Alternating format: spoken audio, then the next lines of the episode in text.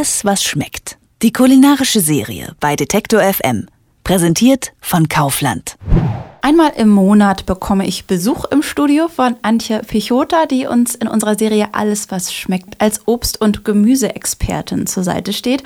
Und heute geht es um ein Obst, das gerade in vielen Gärten an den Bäumen zu bewundern ist, die Pflaume. Erstmal hallo Antje. Hallo. Ich gehe davon aus, bei dir im Schrebergärtchen hast du auch einen Pflaumenbaum und äh, freust dich schon auf die Ernte.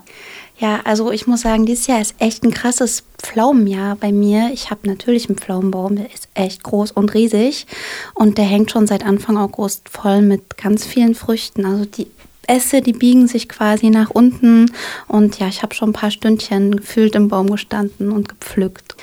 Aber ja, ich habe da echt Glück mit diesem großen alten Pflaumenbaum. Aber wenn ich jetzt Lust hätte, welche zu pflücken und keinen Baum hätte, dann würde ich wahrscheinlich mal aufs Land rausfahren, denn an den alten Landstraßen stehen ja ganz oft so halb verwilderte Obstbäume und da sind auch ganz viele Pflaumen dabei und die kann man dort ganz legal nach Lust und Laune pflücken. Jetzt sprichst du von Pflaumen. Jetzt muss ich mal eine Frage stellen. Wenn mir jetzt jemand was vom Zwetschgenkuchen erzählt, vor allen Dingen in Bayern, frage ich mich immer, ist das jetzt das gleiche wie eine Pflaume oder ist das jetzt was anderes?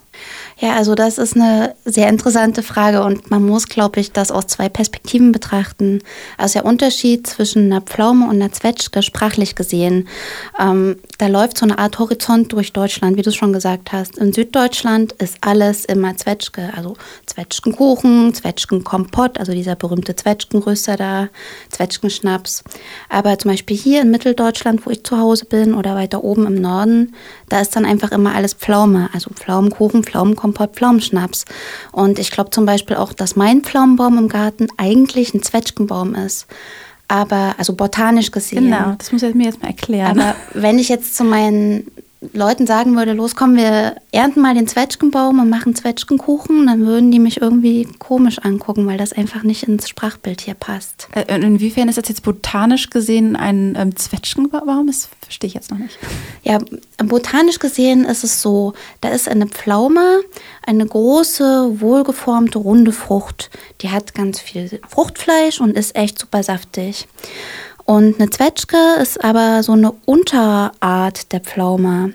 Und die Früchte äh, der Zwetschge, die sind ein bisschen kleiner, die sind länglicher und laufen an, an den Enden gerne äh, spitz zu. Und die sind vor allen Dingen ein bisschen derber, also die sind nicht ganz so süß und auch nicht ganz so saftig. Ah. Und der Unterschied zeigt sich dann halt in der Verwendung. So eine Zwetschge, die legen wir halt auf den Kuchen, weil die nicht so saftig ist und der Kuchen dann halt Kuchen bleibt und kein Mousse wird, wenn du den aus dem Backofen rausholst. Okay. Ähm, wenn ich jetzt an eine Pflaume denke, habe ich nämlich immer an diese, ich sag mal, lilane, eher längliche äh, Frucht gedacht. Und so wie du es beschreibst, sind diese roten oder gelben Früchte ähm, dann die eigentlichen Pflaumen. Stimmt das? Also farblich ist es auch schwierig, das zu definieren, denn es gibt, äh, musst du wissen, ganz viele verschiedene Pflaumenarten auf dieser Welt. Es gibt, glaube ich, an die 50 Stück und die unterscheiden sich halt alle in Bezug auf Farbe, Form und Größe. Also ja, da gibt es natürlich welche, die sind eher so schwarz-lila, andere sind rot, es gibt sogar grüne und gelbe, auch bekannt als Renikloden oder Mirabellen. Wenn ich jetzt äh, Pflaumen kaufen möchte, worauf achte ich denn da? Am wichtigsten ist es, dass du wirklich süße, reife Früchte dir einkaufst.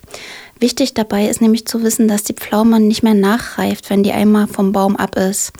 Nicht wie so eine Banane, die wird ja noch gelb in der Obstschale zu Hause, aber eine saure Pflaume bleibt eine saure Pflaume. Okay, und wie merke ich das denn, ähm, dass die, also ich kann ja nicht reinbeißen im Geschäft? Prinzipiell merkst du das daran, ähm, wenn du die Pflaume in die Hand nimmst, dann sollte die sich schon schön prall anfassen. Und wenn du dann mit dem Daumen so ein bisschen reindrückst, sollte die ganz leicht nachgeben. Nicht zu dolle, dann ist sie überreif, aber so ein bisschen und dann ist sie top. Und ich finde noch was wichtig beim Pflaumenkauf. Also ich habe mich früher immer gewundert, was ist denn das für eine komische weiße Schicht auf der Pflaume? Und ich habe immer gedacht, da haben die Obstbauern wieder irgendwas gespritzt. Und ähm, mittlerweile habe ich aber gelernt, dass diese weiße Schicht was ganz Natürliches ist. Das ist ein Wachsüberzug, der sich einfach bildet, wenn die Frucht reift. Und er schützt die Frucht vor Austrocknung und heißt ganz schön Duftfilm. Mhm. Und ja, das ist absolut was, gar nichts Schlimmes. Reibst du einfach ab und dann kannst du die Pflaume naschen. Was kann man denn aus den Pflaumen in der Küche so kulinarisch alles rauskitzeln? Du hast schon vom Zwetschgenkuchen gesprochen. Ja, stimmt. Also die meisten Klassiker gehen natürlich in die süße Richtung. Also der Kuchen, das Mousse, äh, das Kompott. Aber ich finde, dass die Pflaume durchaus auch eine herzhafte Seite hat, die es lohnt, mal zu entdecken.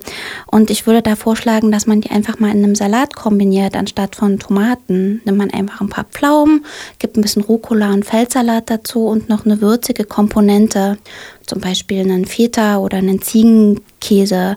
Ich garantiere, das ist äußerst spannend und schmeckt sehr lecker. Mm, probieren geht ja über Studieren, hat mein Opi immer gesagt. Wie dieses Salatrezept von Antje funktioniert, das finden Sie unter detektor.fm. Vielen Dank für die kleine Pflaumenkunde, Antje. Sehr gerne. Alles, was schmeckt. Mehr leckere Ideen und tolle Rezepte gibt's auf kaufland.de.